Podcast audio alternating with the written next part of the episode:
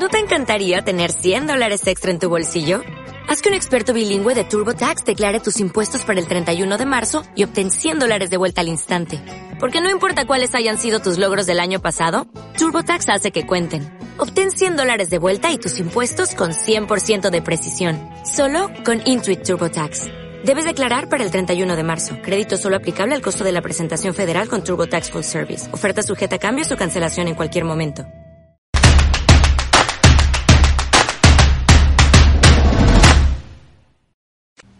Amigos de Puebla FC fans, bienvenidos a esta edición de La Hora Enfranjada o una edición más de nuestro podcast a través de Spotify, eh, donde platicaremos ahora un poco sobre lo que fue el partido de la cuarta jornada de la Liga MX, donde Puebla cayó ante Santos, estrepitosa derrota, cuatro goles a uno en la comarca lagunera. También platicaremos sobre el equipo femenil que consiguió una victoria muy importante en casa, tres goles a uno ante ante las Bravas de Ciudad Juárez. Y bueno, sin más, vamos a empezar. Emanuel, bienvenido.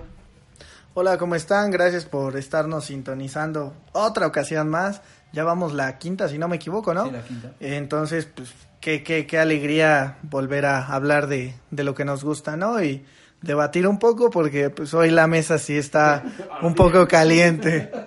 Sí, así es, opiniones un poco, un poco divididas entre todos sobre, no sobre el resultado del Puebla, que ese está muy claro que es, era, era un poco previsible, previsible la derrota, quizás es... Para ustedes no, ¿eh? Para ustedes no. No, era, era previsible No, no, la no, derrota. quiero que lo aceptes. O sea, tú habías dicho que un empate y aquel que iba a ganar. No, por eso, pero en, en el papel Puebla pudo haber conseguido el Ah, empate. Bueno, si vamos a hablar de lo que podemos pasar, o sea, si pones los hechos y lo que había mostrado Santos y lo que había mostrado Puebla, para mí es un resultado normal. Ahora las formas son escandalosas. Vamos a, vamos a tener que debatir un poco, un poco, un poco al respecto. Eh, ya se, ya se introdujo Kevin, eh, ya, ya no hace falta. ya no hace falta in- introducirlo nuevamente. Vamos a, a empezar una derrota durísima para el Puebla, una derrota cuatro goles a uno ante el que era el líder del torneo. No hay que perder también un poco de vista eso. Que sigue siendo. Sí, sí, sí, pero en el momento llegaba como líder, entonces eh, no hay que perderlo de vista. A pesar de la derrota, Puebla no, no se ha hundido en la tabla, en la tabla general, pues está empatado con un punto con Veracruz, Toluca y Pachuca. Y muy cerca están los San Luis, los Juárez, los Morelia, los León, los Necaxa. Eh, derrota cuatro goles a uno, la verdad. eh, temprano en el, en el partido llegó la sorpresa desde el primer minuto, un tiro libre que, que exigió a Nicolás Viconis recostar y mandar a tiro de esquina. Y al minuto 14 llegaría el primer gol que generaría polémica para el aficionado del Puebla, pues eh, Ulises Rivas marca el, marca el primer gol en un tiro de esquina, eh, donde claramente Nicolás Viconis no mide bien la pelota, donde claramente Pablo González pierde la marca y a través de un error, básicamente un error eh, individual, eh, en este caso dos errores individuales, se va arriba en el marcador Santos. Sí, como tú lo comentas, para mí fue un mal fildeo por parte de Pablo y de Viconis. Una jugada que hasta cierto punto empezaba a dar, no quizá polémica en el bar, pero que sí se revisó porque se recarga eh, el, el defensor de Santos en Pablo González y digo, el VAR determina no, no señalar que se vaya a revisar la jugada. Sin embargo, esa primer jugada y de, incluso la del tiro libre te daban destellos de que el Puebla estaba, estaba careciendo de individualidades, es decir, las individualidades no estaban, no estaban al margen y por supuesto que el gol fue, fue clave. Y digo, yo creo que ya después el funcionamiento del equipo durante los demás minutos, pues con el gol a cuestas y, y con, la, con la baja de Cavallini, creo yo que el equipo poco a poco se fue mermando, se fue mermando y claramente pues el segundo gol es muestra de, de, de, de, toda, de todo lo mal que está el conjunto en cuanto a individuales, individualidades se refiere, pues por la falla obviamente de Alejandro Chumacero a, en un recorte muy fácil se entrega y pues la defensa en específico con Arriola y Vidrio no están atentos y pues Furch se encarga de poner el 2 a 0. Así es, 14 minutos después, eh, de hecho entre, entre los goles muy poco se dio en el partido, la verdad un partido que fue en ese momento era muy trabado en, en media cancha, Eh, y llega el segundo gol, como bien dice, como bien dice Manuel, llega un balón por la banda derecha, que es esta, esta posición que está improvisando eh, Alejandro Chumacero. Se queda parado, la verdad es que no, no se acerca a intentar estorbar a, al, al, delantero de, de, León, este Eric Castillo, este ecuatoriano, que, que también mostró muy buenas cosas. Eh, no se acerca para marcar, no se acerca para, para perfilar, simplemente lo espera. Una acción clara de un jugador que juega en media cancha y que no sabe lo que es la posición de, de, de defensor. Eh, luego eh, Furch agarra y, le gana la le gana a los dos defensores centrales y, y Viconis la salida no es precisamente eh, certera o, lo suficientemente buena para, para evitar el gol y cae el segundo cae el segundo gol de, de Santos que es ahí donde, donde se derrumba el pueblo.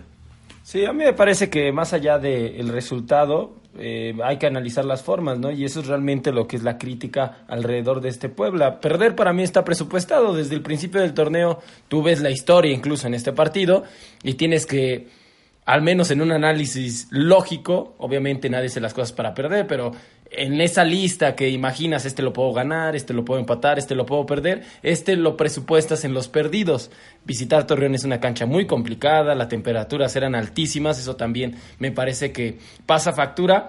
Pero más allá de eso, eh, hablando desde de los jugadores, porque de, después de el 2 a 1 llega el 3 a 1 muy rápido, cuando parecía que cambiaba el panorama con el gol de Alustiza en el penal y la expulsión, y el Puebla tenía superioridad numérica, tardaron pocos minutos en el segundo tiempo Santos de liquidar el encuentro con ese 3 a 1.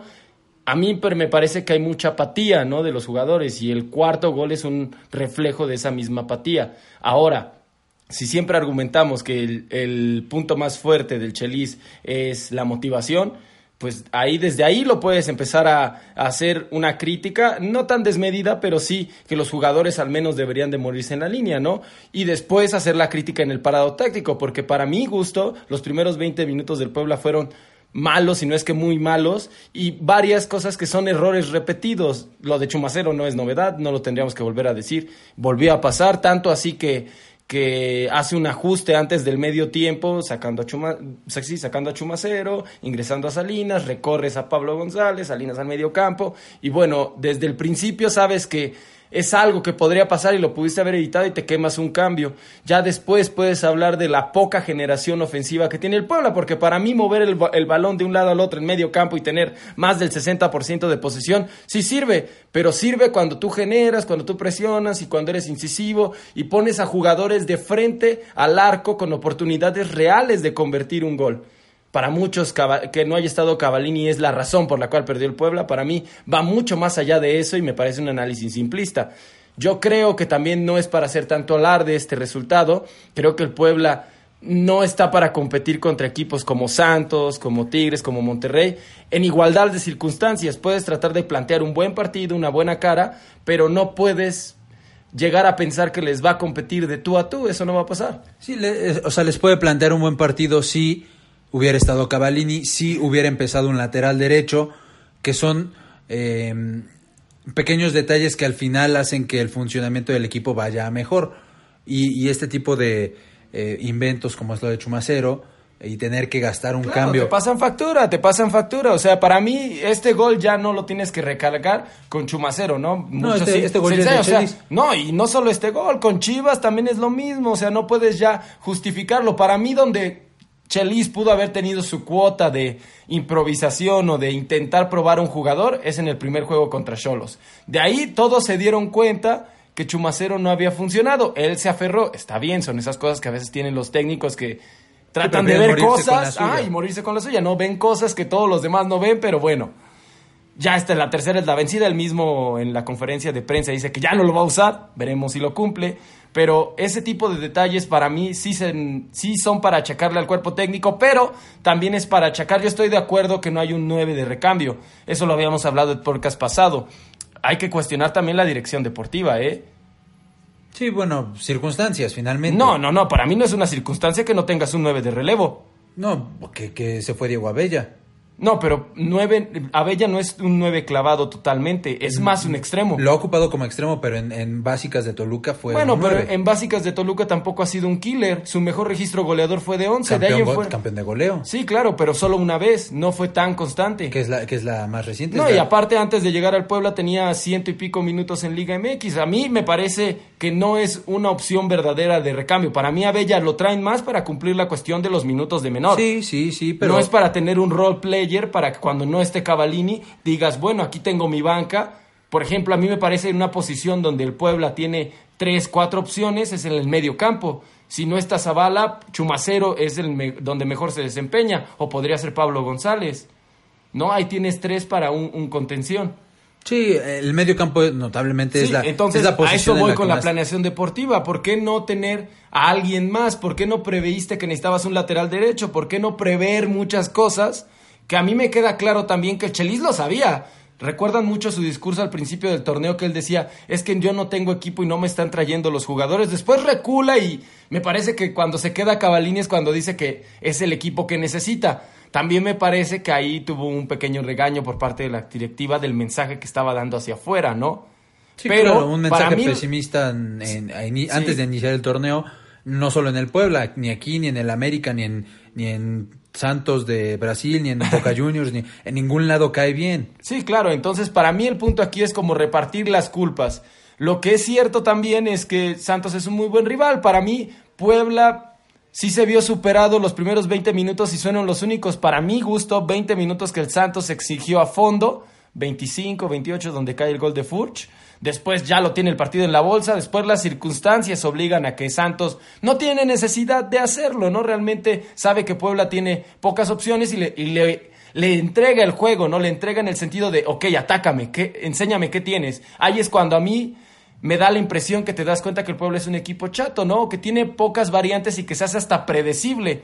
Porque a mí si me dicen que porque no está Cavalini es la única razón para que el Puebla pierda, es un análisis muy simple y va más allá del juego. Para mí no creo que un equipo por un, jugador no pueda, no pueda sacar un resultado. Aunque, aunque, y Emanuel creo que está de acuerdo conmigo, eh, la baja de Cavallini se nota mucho más en un partido en el que un equipo como Santos eh, se echa para atrás. Si hubiera sido, si las circunstancias hubieran sido diferentes y Pueblo hubiera logrado mantener el cero al minuto 30, Santos hubiera, se hubiera volcado al ataque y hubiera dejado espacios que pudieron haber capitalizado el tridente ofensivo, que estaba Fernández y Alustiza.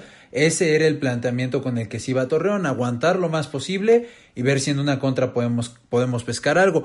Y como le cambia el partido totalmente a Chelis, sin tener un jugador como Cavallini que en el área te pelea todas, no te gana todas, porque no las gana todas, pero las pelea y gana una segunda jugada y te puede servir para distribuir un poco el juego y, que esos balones eh, y que puedas poner balones al área, porque no se pusieron balones al área. Entonces eso es a lo que voy. Para mí es como un problema más de fondo. No hay sistema, porque el sistema sigue funcionando con o sin jugadores.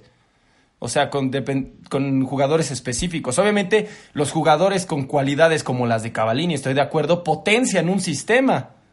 Pero el, el sistema con las cualidades de, de Alustiza y de Tabó y de Fernández, o sea, si, si al Puebla le sale el- la jugada, ayer sin el domingo sin Cavallini, perdón, eh, y gana 2 a 0 porque gana con dos pero no pasó, no pasó. O sea, vamos a hablar de lo que pasó, no vamos a empezar a especular de lo que pudo haber pasado. También, si a Chivas el- el- la jugada con, con Cavallini no le hubieran Por eso. anulado el gol al Puebla y no hubieran expulsado a Lucas, vamos a hablar de lo que pudo haber pasado. Por eso, por eso, pero esta- lo- o sea, lo que estamos diciendo es, me dices el tema del planteamiento y, de- y del sistema que tiene, que tiene el Puebla.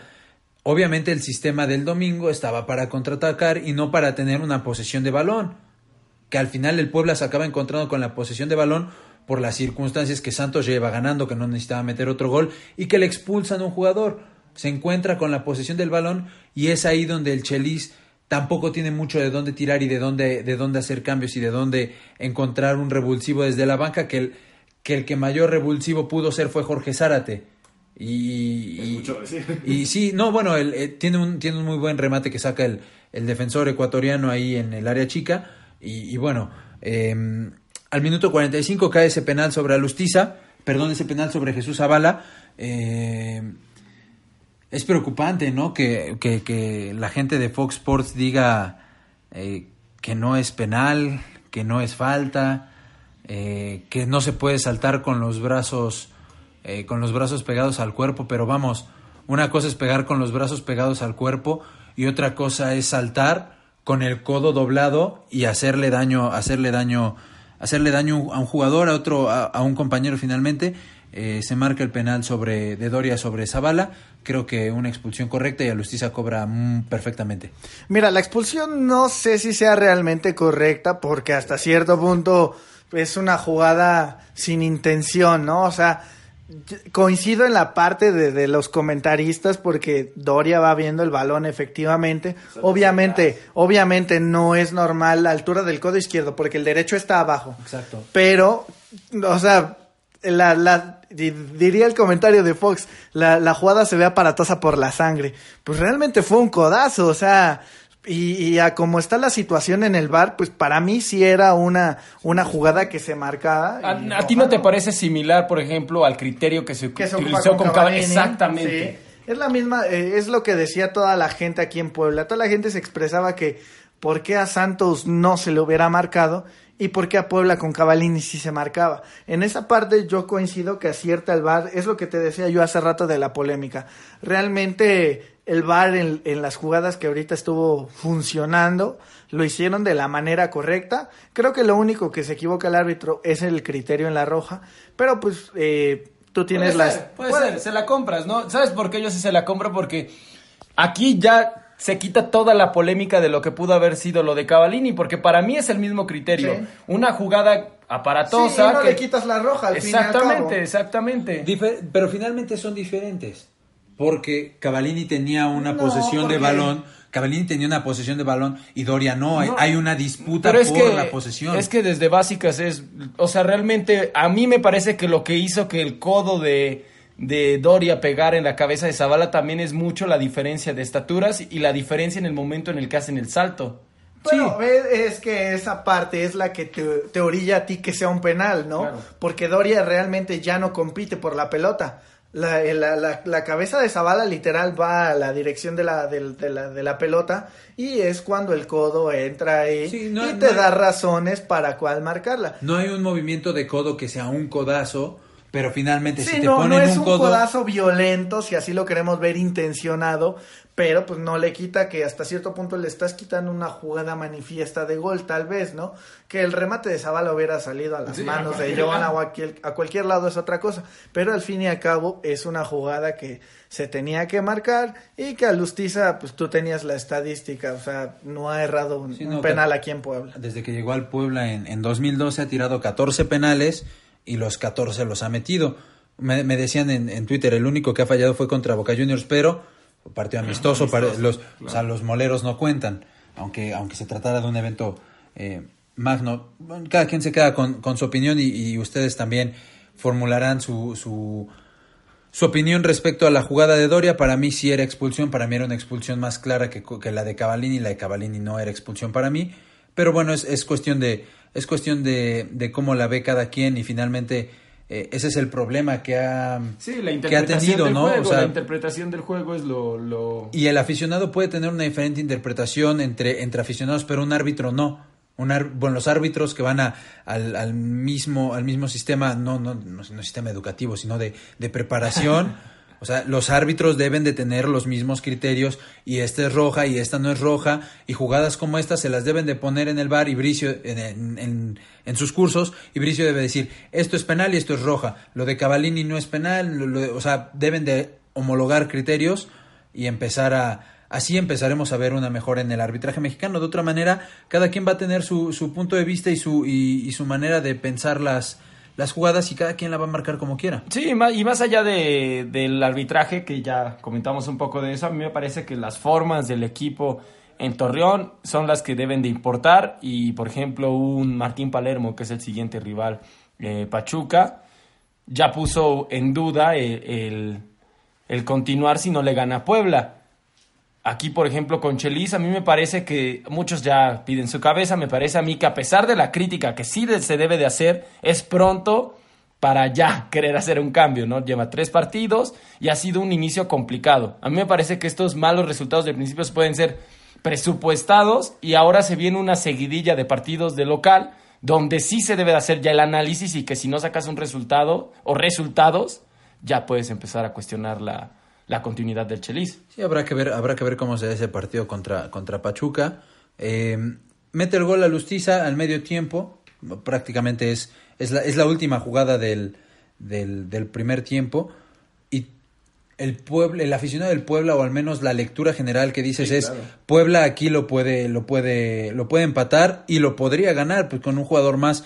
Es, eso era lo que estaba obligado y luego llega al minuto 47 esa jugada, minuto 46, un centro que no lleva nada, eh, Néstor Vidrio pierde la cabeza y, y comete una falta infantil, innecesaria, innecesaria eh, y que probablemente viene un poco, pues, precipitada, ¿no? O sea, ese mismo penal al minuto 60, ya con un poco de recorrido, que Pueblo hubiera estado atosigando a Santos en su portería, hubiera sido diferente que desde el inicio es otra vez remar contra corriente. De hecho, se ve cuando marcan el penal los gestos de los mismos jugadores del Pueblo es de hay que remar de nuevo en contra, ¿no? Eh, penal muy bien ejecutado por Furch. Eh, Furch que juega contra el Pueblo y mete gol desde que estaba con Veracruz. Es otro de esos jugadores que, que tienen de... Eh, sí, es, es, cliente frecuente para meter gol. Eh, y a raíz de eso es cuando Santos cambia su, su, planteamiento y dice, vamos a echarnos para atrás, tenemos dos goles de ventaja, quedan 40 minutos, con esto sacamos el partido. Sí, mira, es lo que yo te hablaba hace rato con, cuando iniciamos el tema del partido. Creo que las individualidades, eh, el rendimiento de juego individual, perdón, ha bajado mucho en ciertos jugadores. Eh, tú lo acabas de comentar, es un error garrafal el de Néstor Vidrio, pero contra Cholos también vimos a Néstor Vidrio fallar. O sea, realmente en la temporada Néstor no ha andado nada bien. Dani Arreola, que es tu capitán, en el primer tiempo, ¿cuántos pases te erró? Y hubo una jugada de peligro que fue culpa de Dani Arreola. Eh, no sé, hablamos del primer tiempo igual otra vez Viconis. O sea, no sé, este, este partido, si bien dice Kevin que, que tal vez eh, no hubo funcionamiento, pues yo creo que en lugar de funcionamiento fueron esos errores individuales, porque el funcionamiento sí lo tuviste, a lo mejor eh, quiero darle la razón en esta parte de a Kevin de decir, pues Santos te cedió el, balón, ¿no? Y al fin y al cabo, pues era muy obvio, ¿no? O sea, tuvo muchas veces, bueno, tuvo todo el tiempo la ventaja en el marcador por más de dos goles eh, en, en algunos momentos y en esta parte, pues Puebla era el obligado a buscar el partido. Que no tuviera la, la, la variante, no, no hablo de Cabalín en especial. Tampoco quiero hablar de un Diego Abella, porque pues al fin y al cabo es un, es, es un, es un chamaco, como, como lo queramos ver.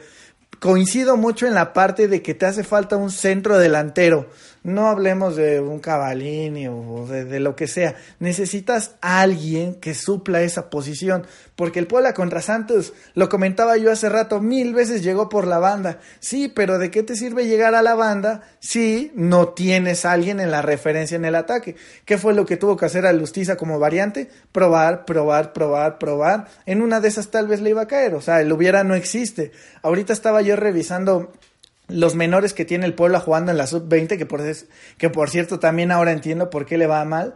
Sus, sus cuatro delanteros que tiene registrados, ni uno pasa del, no pasan del 1.76. Son realmente jóvenes de 17, 18, no llegan a los 20 años.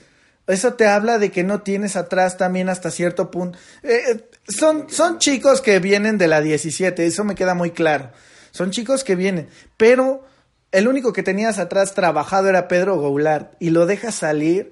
O sea, en esa, en esa parte, es, esa, esa parte de la planeación es lo que coincido ahorita con Kevin, que realmente el Puebla no lo ha trabajado.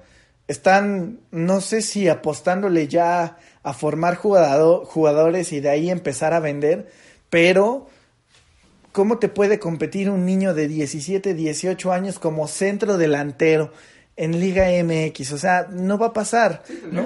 Es imposible, exacto, tendría que ser un Ronaldo Nazario, tendría Sí, que o, ser... o, por ejemplo, el chico de León. Messi, o sea, Ah, o José Juan Macías, Macías. o un, o un eh, ¿qué te gusta? Sí, que se dan, Sí. aparte de que el fútbol mexicano siempre ha carecido de nueves, no es un problema de... Sí, no es solo problema de del el Puebla. Del Puebla, Sí. pero es la parte que no, que no trabajaste. Se te iba a ir Cavalini, ¿por qué hasta que se va Cavalini tienes que contratar a un delantero? ¿Por qué no te traes la opción B que te pueda suplir? Ahí en estos momentos, el partido contra Santos necesitabas un 9 fijo, un 9, que te compitieras las del área. Que, que ese, es, ese es lo que nosotros decimos. O sea, Puebla tiene el balón todo el segundo tiempo. De hecho, el segundo tiempo, la posesión de balón es 76% para Puebla, 24% para Santos. O sea, Santos tuvo el balón tres minutos y en esos tres minutos te liquidó en las dos jugadas al Pero inicio y al final del partido. displicencias defensivas, Sí, es lo que sí, te sí, digo. Arriola en el cuarto gol está caminando. En lugar de que tire la línea, se queda viendo. En lugar de que cierres, aunque sea la portería, para intentar barrerte, no haces nada. Ese es el problema con el Puebla. Eh, Kevin dijo hace rato, la parte del Chelis es la motivación.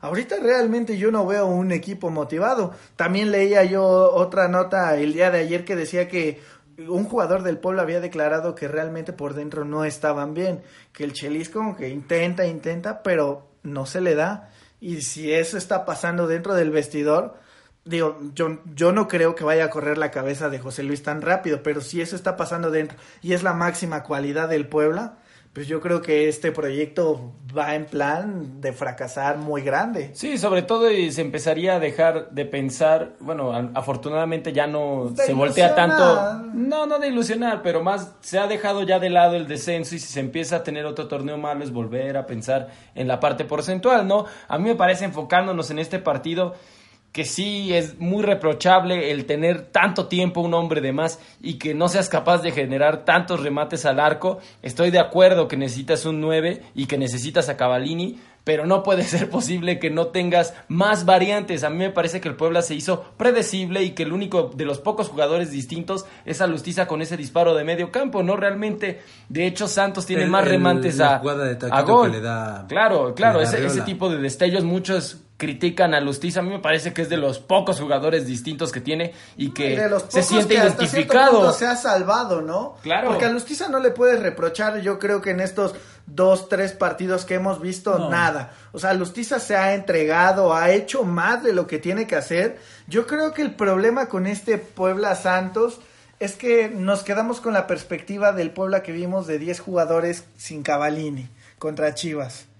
Contra Chivas, cuando Puebla se queda sin 10, lo vimos Claro. muy bien a Puebla. vimos los destellos que tenía. eh, eh, ese es el planteamiento que nosotros hicimos. Pero con- Que iban a jugar con, con Taboa. eh, Sí, claro, entendiendo las circunstancias Sí, de que, que- ahora eres y era, visitante. y, era, y, era, y era la misma el- circunstancia. Y que Santos es un mejor plantel que Chivas. Sí, Claro. pero era la misma circunstancia y yo creo que todos nos quedamos en eso. El trámite para mí el Puebla lo hizo bien en cuanto a ese sistema de juego, pero pues si también todas las líneas no, no, no te apoyan en esa parte y si tu variante que es ya estás en la lateral pero no tienes que hacer, lo tiras para atrás, ese es el problema Sí, del sí, a mí me parece que también hay que delimitarlo, ¿no? Estoy de acuerdo que me, re- me imagino que lo que te refieres tú con lo que si las líneas no te apoyan es mucho el tema de la calidad, Sí, ¿no? sí, una calidad sí, de un Biconis que sabes que la tiene, pero que cometes error, una calidad de, De un Néstor Vidrio, de que se vuelven a equivocar en momentos puntuales. Yo Claro. estoy de acuerdo, pero por ejemplo, para mí el sistema va más allá de sacarle también el jugo a jugadores que son al final del día medianos, ¿no? Como son los que tiene el pueblo en su mayoría. Podemos poner a la comparación de un caso muy concreto en este momento, que es un Querétaro con un técnico como Bucetich, y ahí sí sacas las discrepancias de la calidad también en la, en la dirección técnica. No es nada en contra del Chelis, No, solamente ves, también te... te- es alguien más leído en cuanto a conocimiento técnico No, y claro, multicampeón que- que- y, que- y que además, pero, pero muchos también creían que Bucetich era un técnico solo para equipos armados. Ahora te das cuenta que es alguien que puede sacarle provecho a, por ejemplo, un Escobosa, ¿no? Que no está jugando ya en su posición de extremo, ahora juega en Querétaro como un lateral, casi casi un carrilero.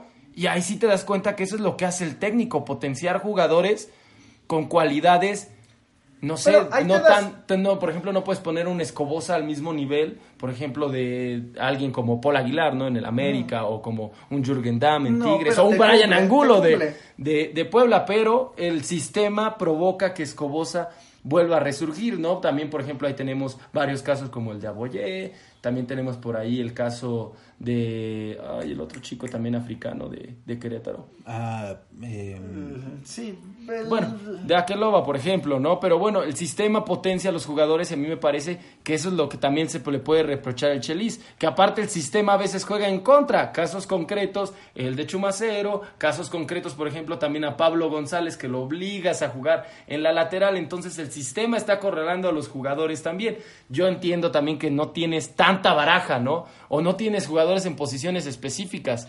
Yo Eso creo- ya es una crítica que se tiene que dividir entre jugadores, técnico y también la directiva. Creo que ese es el problema, que, que, que la baraja no es muy amplia, salvo la media cancha, ¿no? No, y la- sí- en sí la tiene- defensa también tienes- Bueno, es que tienes, tienes puros variantes. centrales. en la central tienes variantes. Tienes puros centrales. A lo mejor metes tienes a, a- Per, eh, Payas cuando se recupere. en realidad el único, la única posición en la defensa que no tienes es el Es lateral el derecho. lateral. Pero el lateral izquierdo está Brian Angulo y cuando lo requieras ahora, está Aldair Molina. Ahora, no, no, no, Aldair ha jugado muy mal en la 20. Ahora, ¿les gustó cómo entró Alan Acosta? Exactamente te iba a tocar ese tema. Por ejemplo, el primer cambio del Chelis es volver a componer algo que él planteó mal, Sí. ¿no? Chumacero por Salinas, recorres a Pablo, ya hablamos de eso, ¿no? Después el segundo cambio es Marrugo por Acosta, vuelves a recargar más el juego por las laterales. Y al final, Zárate, que dicen que lo hizo bien, Sí, pues cumplió. jugó dentro 12 de- minutos. cumplió. ¿Por qué no aventarlo antes?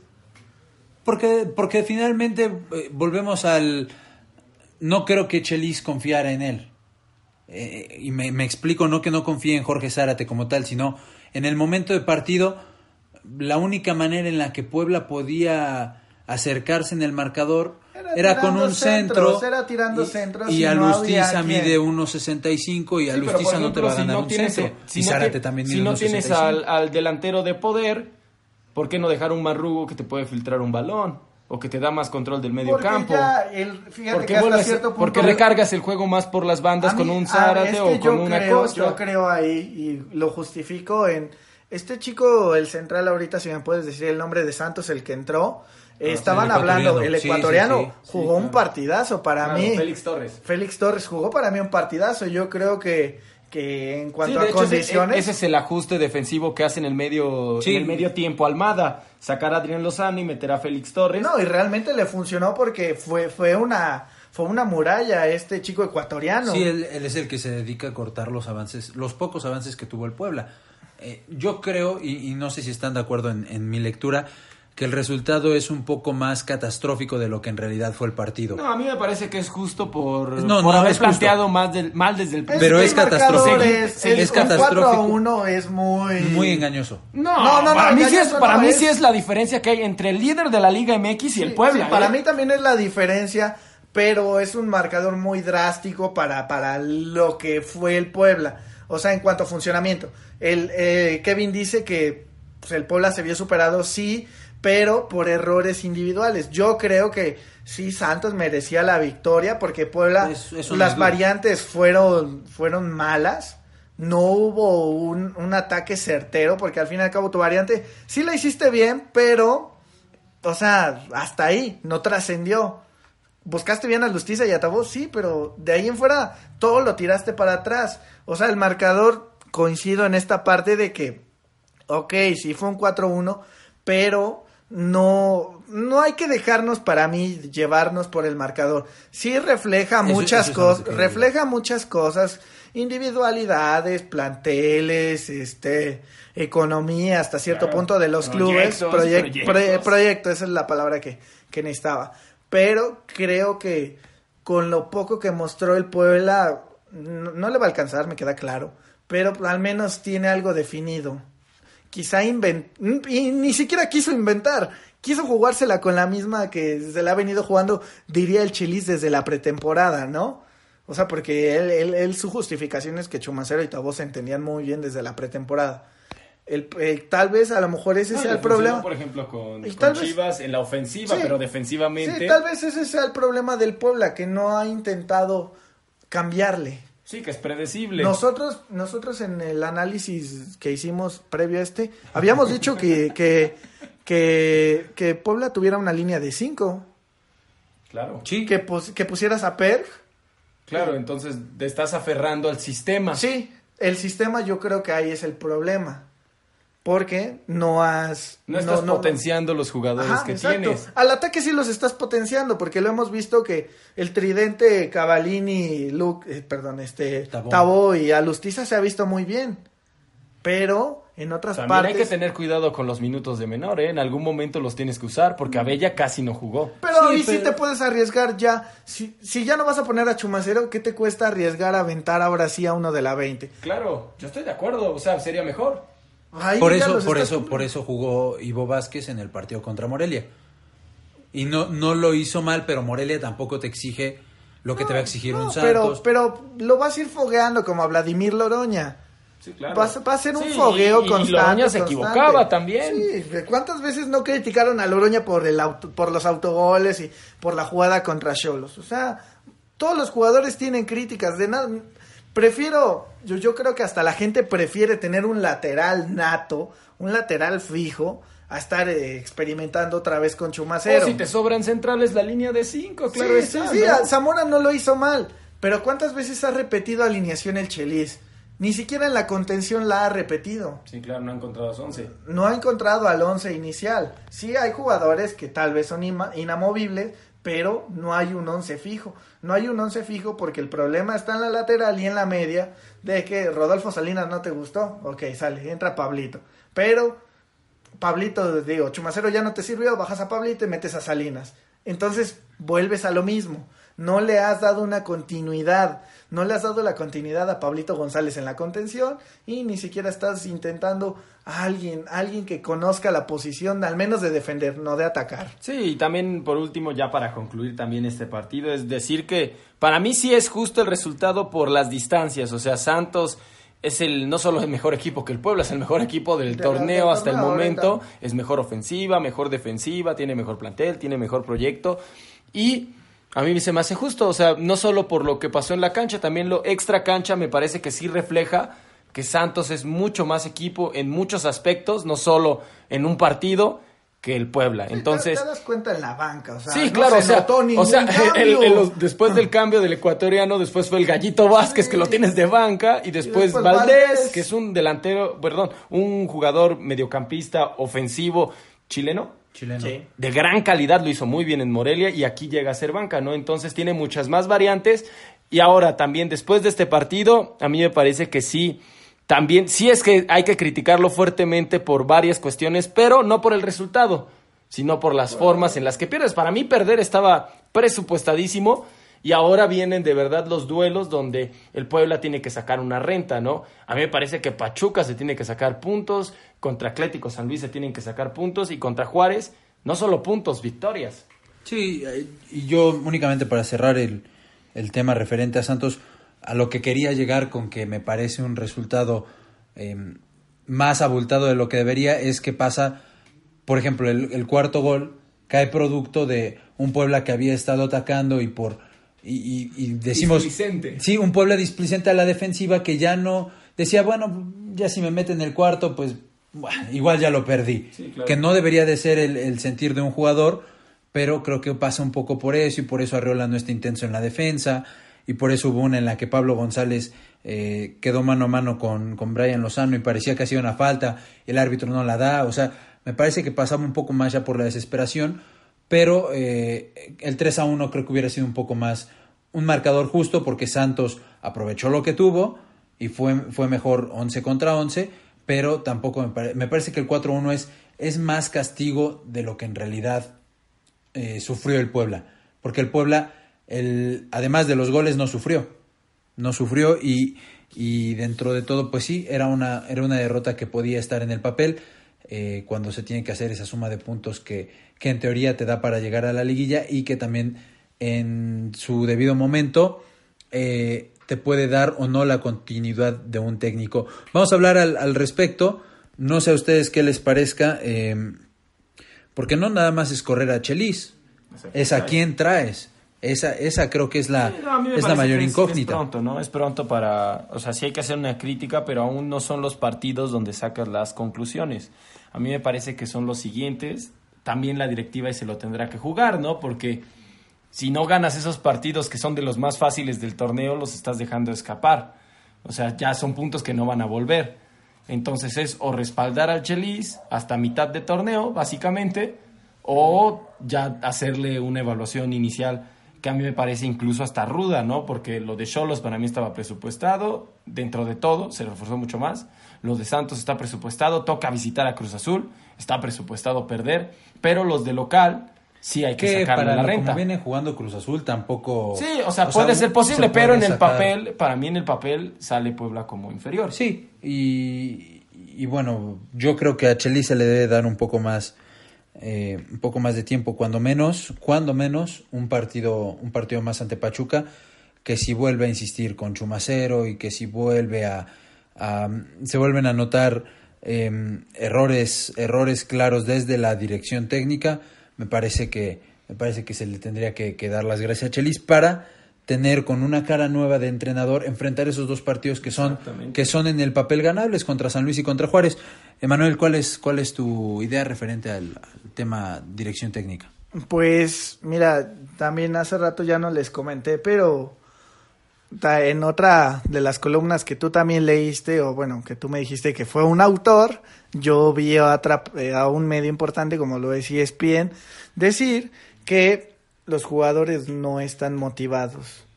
Eh, no sé si José Luis Sánchez Solá por aquí vuelva a salir como lo que lo caracterizó durante sus primeros años aquí en la liga, inclusive con el Veracruz, de dar primas a los jugadores. No sé si esa ya sea la solución para él, para volver a, incentivar a, pues, a los chicos. Yo creo que el plantel ya no está para eso, pero si la directiva en este, en este, en este nuevo proceso de no querer ya soltar más dinero, no lo va a hacer y los jugadores van a, van a decantarse por eso, pues, yo no lo veía descabellado. Lejos de, lejos que la directiva no quiera, Bueno, no hay presupuesto. Eh, No hay. no, no, no, no, no, es que no debería existir, o sea, en el fútbol es que no debería existir esto. equipos existe. Pero no debería existir. Hasta para un goleador, si tú le das una cuota. Eh, pero es dices, diferente. si metes cinco goles, te voy a dar 10 millones. Es diferente, es diferente. Es lo en- mismo, porque todo se mueve igual, o sea, es como si a tu equipo le dices, ¿sabes qué? No perdamos, empatemos. Y si empatemos, si empatamos cinco, les voy a dar 10 millones. Pues te van a tocar a ti unos 100 mil pesos y vas a decir, ah, pues a todo dar. pero no, no se supone que ya se les paga por eso. No, pero tú sabes que el fútbol siempre ha por movido eso, así. pero no debería de ser, o sea, un jugador no, debería, debería, de ser, pero así es y así va a seguir siendo por los siglos de los siglos. Hasta que no lo erradiquen todos los equipos y eso nunca va a pasar. En la Liga Mexicana hay casos todavía y los va a haber. O sea, a todos los equipos les dan primas. Si a ti no te dan una prima, es como tu bono, o sea, si a ti no te van a dar un bono por todo el trabajo que hiciste, pues qué chiste tiene, pues nada más mejor doy mi medio gas y cumpliendo, cumpliendo y pues ya, ya cumplí en no errar ningún pase, pues ya para qué doy algo distinto. Sí, es un, es un problema de raíz, es un problema de mentalidad. Y, y yo, yo definitivamente creo que no debería de haber primas y un jugador no debería de estar, no debería de no estar motivado Claro, o no rendir al o, o máximo. no rendir al máximo. porque no hay una prima? Porque, a ver, o sea, tú tendrás un trabajo como contador o como, o como cajero o como lo que tú me digas como abogado. Pero inclusive en esos trabajos, ¿a poco no hay premios? No hay premios para el- a la persona que hace el mejor trabajo. Sí, pero no, Sí, pero no está. para todos. Pues O sea, no, porque la mayoría trabajo. no, porque la mayoría tal vez no pelea en eso, pero el que hace el mejor trabajo se está esforzando. Obviamente tú como jugador, si te esfuerzas y te esfuerzas y no te suben el salario o no hay algo de por medio, pues ¿para qué? Pero a diferencia, y ahí es, eh, eh, en eso quiero caer, la diferencia entre un abogado, un contador y un cajero y un eh, administrador de empresas es que el administrador de empresas al terminarse de su contrato anual no puede llegar y toca la puerta del, del directivo si y le dice, oye, resultados". di resultados, dame el aumento de sueldo y un futbolista así al año siguiente agarra un mejor contrato. Entonces yo creo que el tema de las primas es, es un vicio que no debería estar. Y, y si el Para Puebla... mí influye, para mí influye Sí, porque influye. los jugadores del Puebla estaban acostumbrados a eso. Hasta cierto punto con los Chargoy estaban restringidos en cuanto a salarios, pero si había primas. Tal vez no te pagaban tu salario, pero pues tu prima era más alta que, que lo que ibas a ganar en tu salario. Es, es un tema, Sí, abierto. em, sí, de diferente punto de vista. Claro. Sí, de a mí- diferente punto de a mí vista. Me parece que más allá de la motivación o no motivación, hay que, hay que trabajar el equipo y ya veremos qué muestra contra Pachuca. Pachuca, un Pachuca que con Martín Palermo desde su llegada no han ganado un solo partido de visitante de Liga MX. Un solo partido, ¿eh? Entonces, cuidado ahí porque si lo gana también el primero contra Puebla, que es un romperrachas. Hay que tener cuidado, ¿no? Ahí, está la estadística contundente y Chelis lleva cinco partidos de Liga MX como local sin ganar. Sí, no, no gana desde el partido contra Pumas. Eh, de hecho, eh, el día de hoy, hoy martes, Pachuca tiene partido de Copa MX contra, contra Zacatepec. Entonces, eh, no sabemos, todavía no tenemos alineación de quién vaya a jugar por, por Pachuca, pero probablemente hay algunos jugadores titulares que verán actividad y Puebla podría verse un poco beneficiado por esta actividad a media semana que Que no va a estar Cardona. Sí, que, eh, eh, que porque está expulsado Cardona, un jugador como él que saca de repente, pero pero Zambuesa con un poco de menos fondo físico, sí.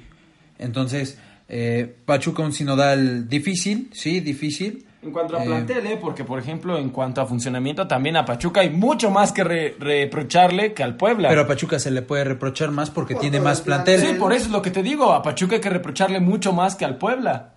Sí. Mucho más, mucho más. De hecho, es la segunda peor defensiva en este momento. Es un juego de técnicos el que vamos Sí, a ver el de hecho viernes. que puede Es un costar. juego de estrategia, creo yo. De, No, y de- creo que el que tiene, de- creo que el que tiene un poco más de presión Es es, Martín. eh, es Martín Palermo porque pues tiene todo el plantel. Sí, yo, una derrota- yo quisiera tener ese plantel aquí en el Puebla y Claro, creo que creo que haríamos maravillas. Sí, yo creo que una, una derrota el viernes eh, pondría a Martín Palermo en la calle. Sí, ¿no? y Él le ya, da- él ya, él ya lo. Y, y ya le lo daría confianza al plantel, que es lo que necesita. Le daría ese plus de decir, ok, pues sí se puede. Podemos ir a afrontar los demás partidos. Podemos ir a afrontar a un Cruz Azul que no viene jugando bien. Que en el Azteca tal vez no te juega del todo bien. O sea, creo que este partido para el Puebla va a ser importante en el hecho de cómo se va a decantar la cosa.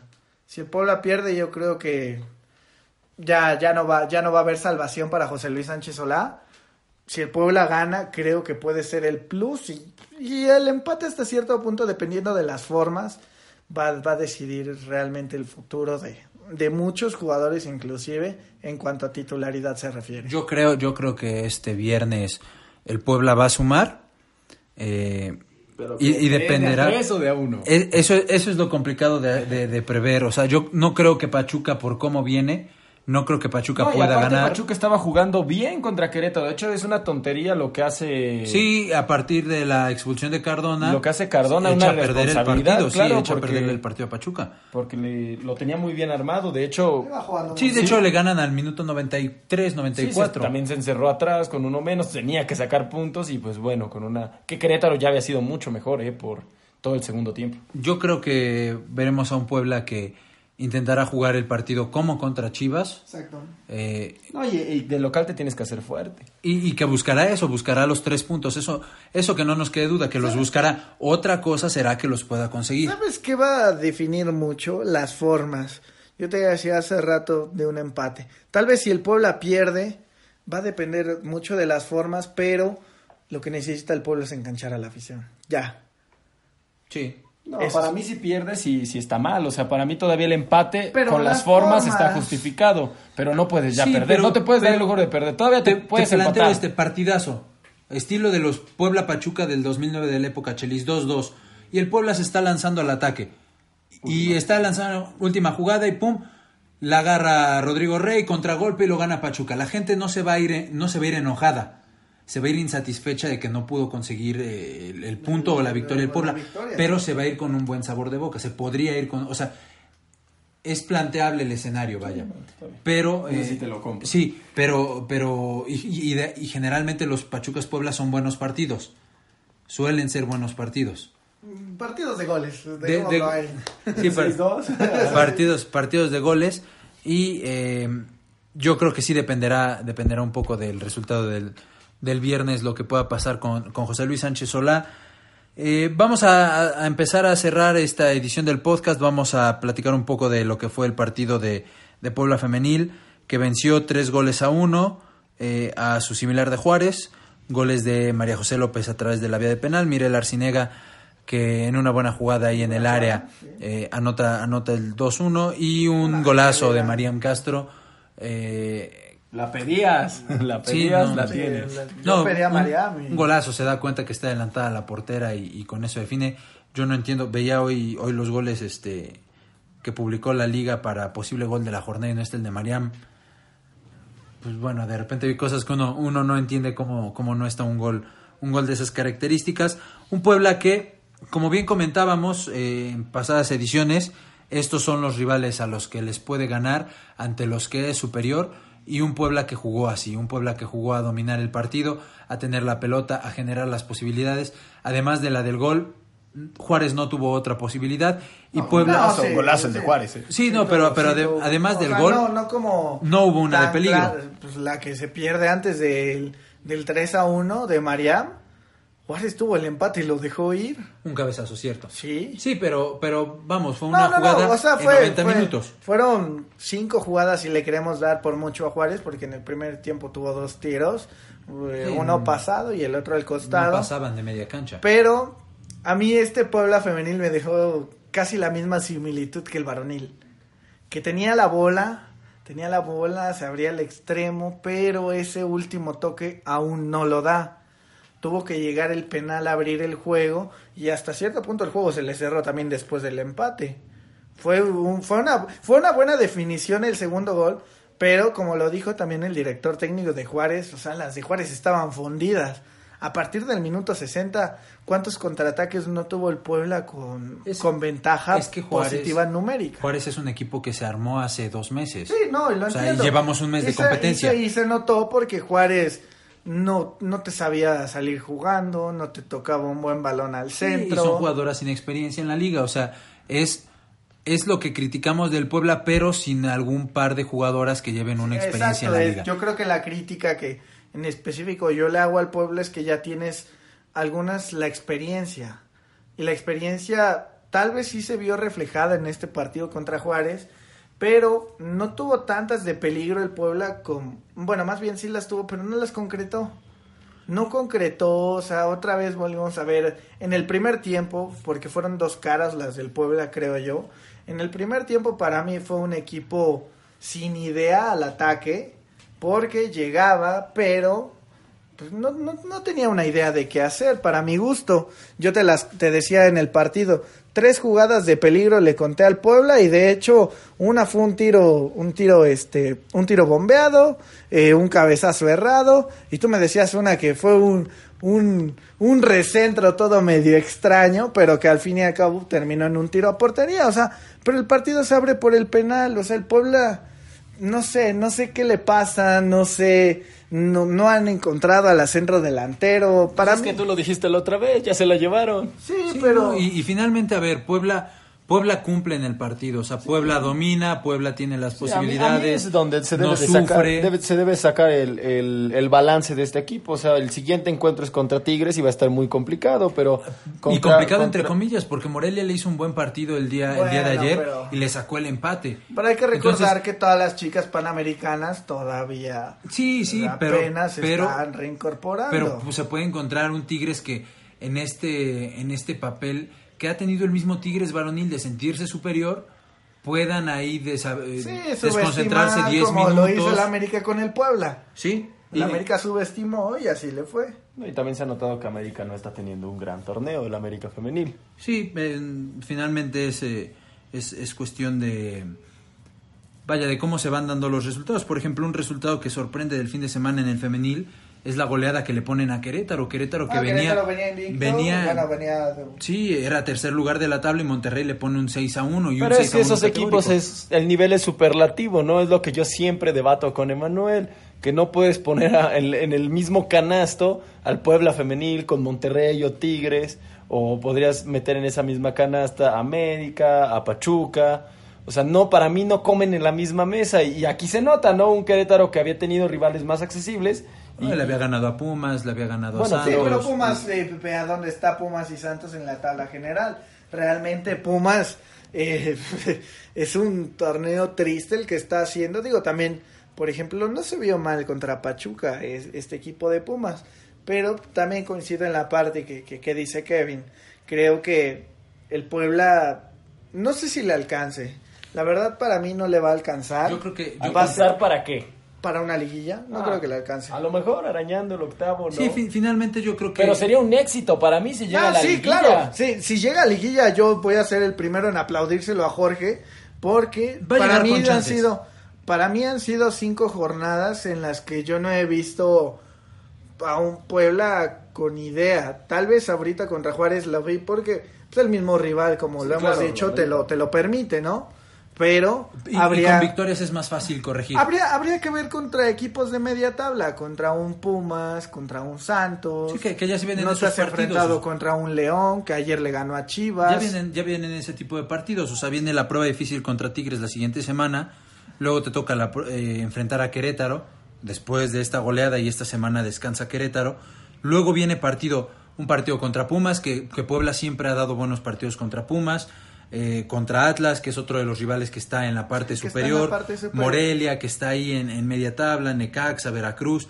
Yo creo que este Puebla le puede alcanzar si sabe, si sabe organizar sacar y sacar los los puntos. resultados que debe de sacar, ¿no? Va a llegar no- a la no fecha tiene 17 que, No con se tiene que crucificar cuando pierda contra Tigres, no se tiene que crucificar como pierde. no lo ha hecho cuando perdió contra Pachuca, no se tiene que crucificar cuando perdió contra Toluca, ¿no? Sino entender que ahí lo único que tienes que hacer es tratar de mejorar la forma del equipo, tomar experiencia y que es un partido que desde, o sea, yo sé que es complicado saber saberte perdedor una vez saliendo a la cancha y que todo puede pasar, pero seamos realistas, ¿no? Las posibilidades son muy pequeñas para cuando enfrentas esos equipos, pero sí contra un Juárez, sí contra un Querétaro, sí contra un Santos, que puedes competir muchísimo más y que ahí es donde realmente se mide el proyecto, ¿no? A mí me parece que lo que hace Jorge es, lo he venido ya repitiendo varias veces, yo no estoy de acuerdo en cómo llegó, pero bueno, esa no es su culpa, ya llegó, está aquí y conforme se han dado las circunstancias, creo que lo ha hecho bastante bien y es un formador.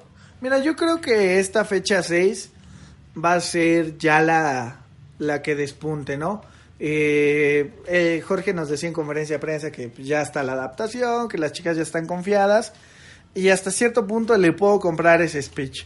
¿Por qué? Pues porque con Rogelio vimos lo mismo. Gana cuando, cuando debutó Puebla, gana con Veracruz, empata Lobos, perdón, este, pierde contra Pachuca y le compite, empata con Lobos, va con América y pierde, pierde aquí con Toluca y a partir de la jornada 6 que es contra Cruz Azul es cuando empiezan los resultados positivos. Entonces, para mí esta fecha yo creo que va a ser la clave. Digo, sé que va a haber, va a haber una derrota presupuestada, creo yo, pero las formas a mí son las que me van a interesar para ver este equipo. Vamos- Vamos, a aunque, sea, aunque, defensivo. aunque sea preci- eh, una derrota abultada, también es, es complicado, ¿no? Porque es una cancha muy difícil la de la de Tigres, visitar el volcán. no Sí, es de los pocos estadios entonces, que tienen una, Claro, una, buena, entrada. cantidad de afición. Sí. Algunas ya visitaron el, el estadio en Liguilla, o sea, también Claro. a esas chicas de experiencia, pues creo que ya, ya no les debería pesar. Sí, yo creo que vamos a ver un Puebla defensivo, un Puebla que, Sí, que va a buscar alargar el cero, No, y- el planteamiento de la liguilla, alargar el cero al No, el minuto planteamiento de 60, todo el- te encuentras un El gol. planteamiento de Jorge Gómez en general, o sea, Jorge No, pero sobre llegó. todo, Para mí es un, un- un técnico que juega defensivamente, o sea, pre- prioriza el cero y ya con base a eso empiezas a la pelota parada, a los contraataques, o sea, para mí ese es a lo que juega Jorge Gómez, por eso siempre estoy en contra de que Manuel dice que no hay un estilo de juego. Para mí sí lo hay, pero que no le guste o no, será muy, sobre todo porque Rogelio Martínez nos tenía, nos tenía acostumbrados acostumbrado al a un espectáculo. colectivo, a, Sí, un- era un- a un buen un- juego. Y Jorge, coincido en esta parte de que se defiende y apuesta por las individualidades. Es decir, las individualidades ahorita son Marian Castro, Miriel Arciniega, Andrea, ¿qué? ¿Cómo? Ortega, Andrea Ortega llega de, y, este, llega de Cruz Azul, Andrea. y Churepa. Churepa se llama apellida, la chica esta, Hermenegildo. A Jimena, Jimena Jimena Hermenegildo. Hermenegildo. Yo creo que está apostando por las individualidades. Y si le salió. Al fin y al cabo hay que ver cómo son el segundo y el tercer gol. El, el, tercer- el segundo gol es una genialidad de Andrea, de Miriel y de Marian. Y el tercer gol es una genialidad, por supuesto que de Marian. Entonces, pues eh, es una apuesta, creo yo, muy arriesgada porque no te va a dar. No, no sé si no te va a dar, pero, pero, pero viene una semana complicada para el Puebla Femenil porque hay jornada doble. Entonces, eh, te toca visitar a Tigres el próximo lunes, te toca visitar a Querétaro el próximo jueves y luego el domingo vienes a jugar contra Pumas. Es una serie de tres partidos En seis días. en, en seis días en las que en teoría puedes sacar seis puntos, pensando en victorias con Pumas. O y- y cuatro. Me parece que cuatro es una buena Sí, renta. cua- cuatro, o sea, Creo que tres, tres, sacar tres. Tres, tres sí, también, contra Pumas creo y sea, un, ya en el- en el año- un empate contra Querétaro lo puede sacar de visita tranquilamente, eh, jugando con el tema que vienen emocionalmente golpeadas las chicas de Querétaro.